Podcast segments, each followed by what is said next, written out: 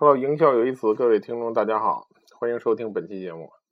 那么最近讲了一些吃东西的案例，然后好多人可能以为我是吃货，其实我对吃很一般，虽然体重比较高啊。所以今天就给大家讲一个别的案例，这是前几年呃我自己做公司的时候呢，有过这么一个。案例就是那个我注册了一个域名嘛，然后注册域名这个机构中国万网嘛，然后突然就有一个人给我打电话，我正在公司工作啊，然后他说那个打电话语气很急促，说这个张先生快过来吧，然后我说去哪儿啊？他说快来万网的注册大厅吧。我们我说你去去我去那儿干嘛去啊？然后他说我们现在有两个域名，什么什么后缀的，其实很烂的后缀，说现在都卖疯了，你赶紧过来。我说什么域名？你给我讲讲啊。他说我呢，他说我没工夫给你讲太细了，你赶紧过来吧。我们现在停车场这个车啊，都已经排满了，都没地儿停车了啊，等等等等。然后我就一直坚持让他给我讲清楚点。他说哪有功夫给你讲啊？他没工夫讲，你赶紧过来吧，再不过来都没了。大概那个概念，有那么一时半刻，我还真被他打动了，真想开车过去看看。到后来，因为我还是比较清醒嘛，我说。既然那么忙，你都没工夫给我介绍清楚了，你就先服务别的客户吧。你们那儿都那么忙，然后他比较生气的，反正给我挂了电话，说你还来不来什么的，就这种东西。于是我就在想啊，其实我跟很多那个电话销售人员讲过这个问题，现在还真的，我这平台里有一些电话销售人员问我这电话销售怎么做啊，什么这那。可是我这个我真的觉得当时万网这做的真挺漂亮的，我敢说他那个域名是不好卖的。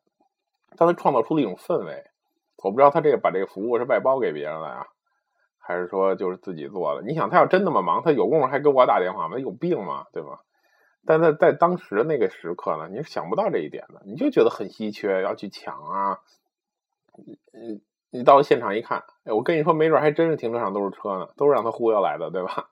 然后大厅里都排队乱死了，他他是跟我这么说的。然后他那背景音还真挺乱的，你还别说。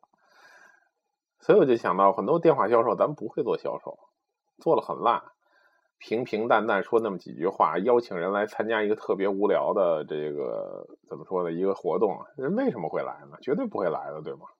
你看看人万网这做多漂亮，我敢说有人就去了，我都差点去。你想想，那肯定有很多人都去了，然后买了他那个烂域名，以后也不知道干嘛用。这做的漂亮，这个销从销售层面上来讲，不讲道德成分，什么都不讲。很棒，背景音也对，整个人的状态也对，语气也对，然后什么都对，然后话术也对，就是不给你讲清楚。其实他可能确实也不清楚。很漂亮的电话销售，所以这经常作为我给电话销售讲讲这个怎么打电话的这个一个比较经典的案例。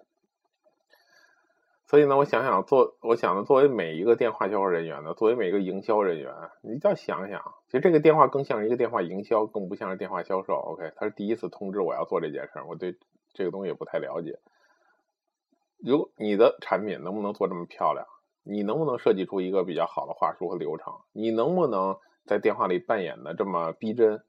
等等等等，你能不能制造稀缺感？还是你老家长说没时间，或者说是任何人嘛？总之你的客户说没时间，你的这个供应商说没什么，反正就是你的承包商什么供应商说没时间，你就说那下周有时间吗？还是你坚持说这周就是？必须得这周或者怎么怎样怎么样？我发现就是只要是有销有销售 sense 人，都会制造稀缺感，都会尽量把时间往前约。不会这么做的人，真的你做销售也白瞎了，真的你不该做销售，你可能还是干点别的这种工作比较好。销售是挺艰辛的，销售是需要呃灵机一动的，销售也是需要能表演出来的。销售对人的要求。是比较全面的，所以呢，我觉得这个案例呢，就是抛砖引玉，大家去想想自己的产品怎么做。好，如果你觉得这期节目不错，点个赞；如果对你朋友有帮助，转发给他，也可以在论坛里咱们讨论这期节目。谢谢大家，再见。